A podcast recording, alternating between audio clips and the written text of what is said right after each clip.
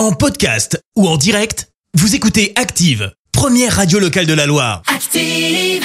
Maintenant, l'actu média et les audiences télé sur Active. Avec Clémence Dubois-Texereau, on débute avec les audiences et France 2 est leader hier soir. Avec la série L'Abîme qui a rassemblé près de 3 millions et demi de personnes, ça représente 17% de part d'audience. Euh, Derrière, on retrouve TF1 avec là aussi une série The Resident. M6 complète le podium avec l'émission spéciale 20 ans de la nouvelle star. Le projet La6 tombe à l'eau. Mais oui, projet porté par Xavier Niel qui cherchait à reprendre éventuellement la fréquence d'M6, fréquence qui devait être renouvelée. Et ben justement, l'Arcom s'est penché sur le sujet et sans grande surprise, euh, TF1 et M6, les chaînes sortantes, ont vu leur projet retenu, contrairement à Xavier Niel. Les deux chaînes doivent désormais établir une convention avec l'Arcom pour obtenir leur autorisation de diffusion pour 10 années supplémentaires.